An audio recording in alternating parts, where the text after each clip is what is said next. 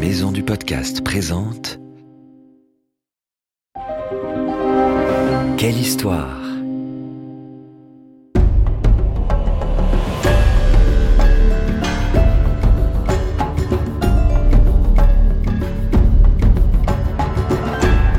Entre dans la légende. Ulysse, Athéna, Thor, Anubis, le roi Arthur et bien d'autres. Quelle histoire te fait découvrir les mythes et légendes du monde entier comme tu ne les as jamais entendus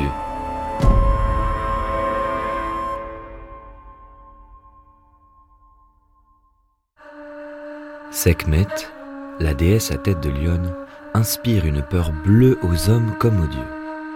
Selon son humeur, elle peut être une force protectrice ou destructrice et n'hésite pas à dévorer tous ceux qui la contrarient. Ce n'est pas pour rien que son nom signifie la puissante. À la fois admirée et crainte, elle est en tout cas vénérée avec ferveur. Sekhmet a la particularité de se confondre avec deux autres déesses, Hathor, la déesse de l'amour, et Bastet, protectrice des foyers. Ces trois divinités sont les différents visages d'une même entité et leurs histoires se mélangent souvent. Tu vas voir. Tout débute avec Hathor, l'une des divinités les plus anciennes. Elle est la fille du dieu du soleil, Ré. Déesse de l'amour, de la beauté et de la joie, elle se présente sous les traits d'une jeune femme coiffée d'un disque solaire entouré de cornes de vache. Parfois, elle prend tout entière l'apparence d'une vache paisible aux mamelles remplies de lait. Sous cette forme, elle devient alors la déesse de la maternité, la mère nourricière. On dit qu'elle abreuve le pharaon lui-même de son lait divin. Hathor adore la musique, le chant, la danse. Alors, pour l'honorer, les Égyptiens organisent de superbes fêtes. Pleine de distractions et de rires, la vie pourrait sembler douce à celle que l'on surnomme la charmante. Pourtant, elle a aussi des soucis. Son époux Horus, le dieu à tête de faucon, a beaucoup d'autres amoureuses et Hathor est très jalouse. Alors, elle danse pour ne pas y penser et elle chante. Je m'amuse aussi bien sans lui. Heureusement, elle est toujours bien entourée. Ses amis les plus chers, les sept Hathor, lui ressemblent comme deux gouttes d'eau. Lorsqu'un enfant naît en Égypte, ses fées se penchent ensemble sur son berceau pour lui apporter chance et protection. Hathor n'est pas seulement l'incarnation de la joie, elle joue aussi un rôle très important auprès de Ré. Le dieu du soleil est très occupé, alors il charge sa fille Hathor de surveiller pour lui les confins du royaume. Elle sera son œil. Lorsque l'Égypte est attaquée, la déesse se change en Sekhmet et sous la forme d'une guerrière à tête de lionne, elle s'élance contre les ennemis. Ses flèches empoisonnées ne ratent jamais leur cible.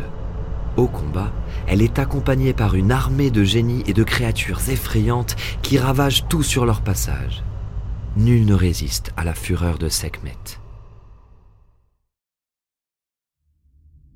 Une fois, Sekhmet part si loin et si longtemps que Ré se demande si la déesse va revenir. Qui va surveiller le royaume? Résigné, le dieu du soleil finit par se fabriquer un œil de verre pour l'aider dans cette tâche. Après de longs mois, Sekhmet rentre enfin, épuisé mais fier. Sa mission a été difficile. Elle a dû combattre de nombreux ennemis. Quelle n'est pas sa surprise quand elle découvre que le roi des dieux l'a remplacée. Blessée, elle éclate en sanglots. Mais la déesse n'est pas rancunière. Elle pardonne à Ré qui va très bientôt faire de nouveaux appels à sa fidèle guerrière. Les dieux, comme les hommes, vieillissent et Ré commence à perdre de sa puissance.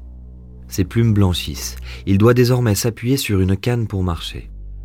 Profitant de cette situation, les humains commencent à comploter contre lui. Ils rêvent de le renverser et de prendre le pouvoir. Une très mauvaise idée, car Ré voit tout. Il découvre leur manigance et entre dans une colère noire. Les hommes sont des créatures nuisibles. Mon châtiment sera terrible. Après avoir demandé conseil aux autres dieux, il décide d'envoyer Sekhmet pour leur montrer la puissance de sa colère. Sekhmet est ravie. Elle n'attendait qu'une occasion pour exprimer sa rage. Dès que Ré lui en donne l'ordre, elle se précipite sur la terre sous la forme d'une lionne féroce et se jette sur tous les hommes qui ont le malheur de croiser son chemin. C'est un carnage. Certains tentent de s'enfuir, mais peu y parviennent. Bientôt, il ne reste plus beaucoup d'humains sur Terre et Ré commence à s'inquiéter. Si Sekhmet allait jusqu'à détruire l'humanité Il la rappelle auprès de lui, mais la déesse est entrée dans une furie destructrice que rien ni personne ne peut arrêter, pas même le dieu du soleil.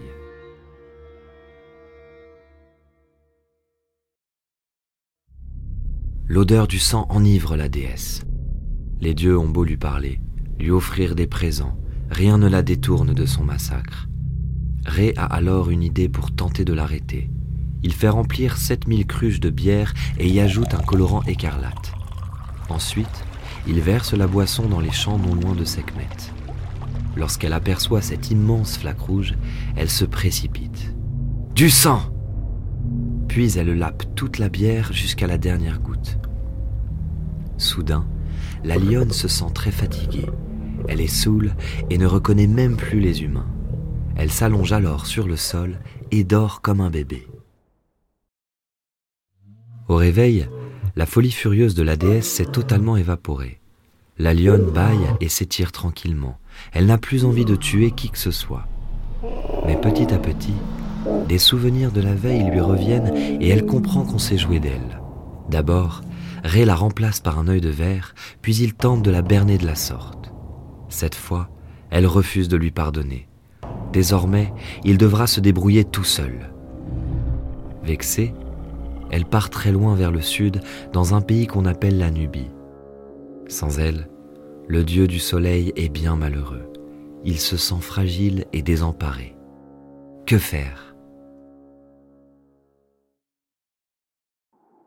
Qui mieux que le dieu de la sagesse pourrait ramener Sekhmet à la raison? Sous la forme d'un babouin, Thoth entame donc le long voyage jusqu'en Nubie et retrouve la lionne. De fort mauvaise humeur, Sekhmet refuse de l'écouter. Elle a plutôt envie de le dévorer. Mais à force de persuasion, il parvient à attirer son attention. Souviens-toi comme l'Égypte est un pays agréable, lui rappelle-t-il. Tu y es vénéré et adulé par tous. Chaque jour, tu reçois des offrandes, alors qu'ici, il n'y a rien que le désert. Bercée par ces paroles, la déesse accepte de rentrer dans son pays. Même si Thoth est parvenu à la calmer, Sekhmet reste une déesse qu'il ne faut surtout pas contrarier. En plus d'être impitoyable sur les champs de bataille, elle peut aussi répandre la peste et la mort d'un simple souffle si l'envie lui en prend. Les Égyptiens redoutent ses humeurs, surtout au changement de saison. En effet, la lionne n'aime pas que ses habitudes soient dérangées et c'est souvent lors des derniers jours de l'année qu'elle se fâche le plus, répandant de nombreuses maladies sur la terre. Les dieux gardent donc un œil sur elle pour éviter un nouveau massacre. Comme tu as pu t'en rendre compte, Sekhmet est à la fois une menace pour les humains et une protection très efficace lorsqu'elle se range de leur côté, c'est pourquoi les pharaons ne manquent jamais de réaliser des rituels et des sacrifices pour apaiser sa colère et attirer sa bienveillance. Rien n'est trop beau pour tenter d'amadouer la déesse et le pharaon Amenhotep III le sait bien. Il est terrorisé à l'idée d'être un jour la cible de la lionne. Aussi, il décide de faire construire des centaines de statues à son effigie et ordonne à son peuple de l'appeler Amenhotep, aimé de Sekhmet. Si elle est capable de tuer d'un souffle, Sekhmet a le pouvoir de guérir tout aussi rapidement. C'est pourquoi elle devient la protectrice des malades et la patronne des médecins et des vétérinaires. D'ailleurs, les prêtres de Sekhmet forment une confrérie de savants réputés.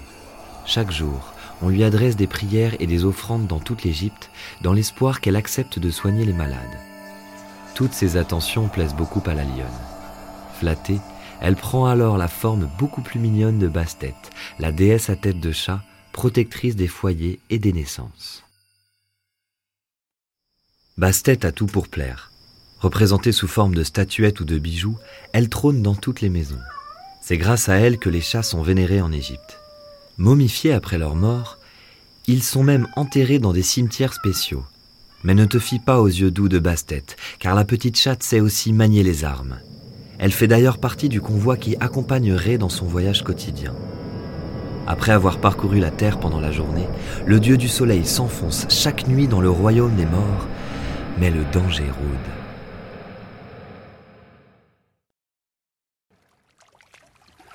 Alors que la barque approche, le redoutable serpent Apophis tente de dévorer l'embarcation avec tous ses occupants. Bastet n'a pas peur. Elle se jette sur le monstre, le lacère de ses griffes avant de brandir un long couteau pour lui couper la tête. Apophis est vaincu, mais il récupère vite et revient chaque nuit pour prendre sa revanche. Tu l'as compris, Bastet allie la puissance de Sekhmet et la douceur d'Ator la vache paisible, la lionne féroce et la chatte espiègle forment une trinité inséparable et font partie des déesses les plus importantes du panthéon égyptien. On espère que cette histoire t'a plu et qu'elle t'a donné envie d'en découvrir plein d'autres. C'était Mythes et légendes, une série audio adaptée de la collection de livres des éditions Quelle Histoire.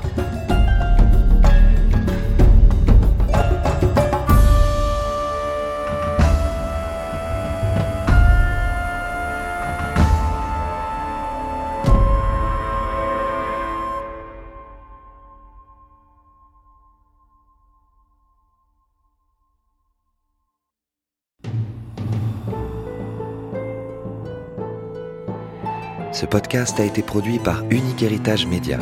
Retrouve toutes les informations sur maisondupodcast.fr.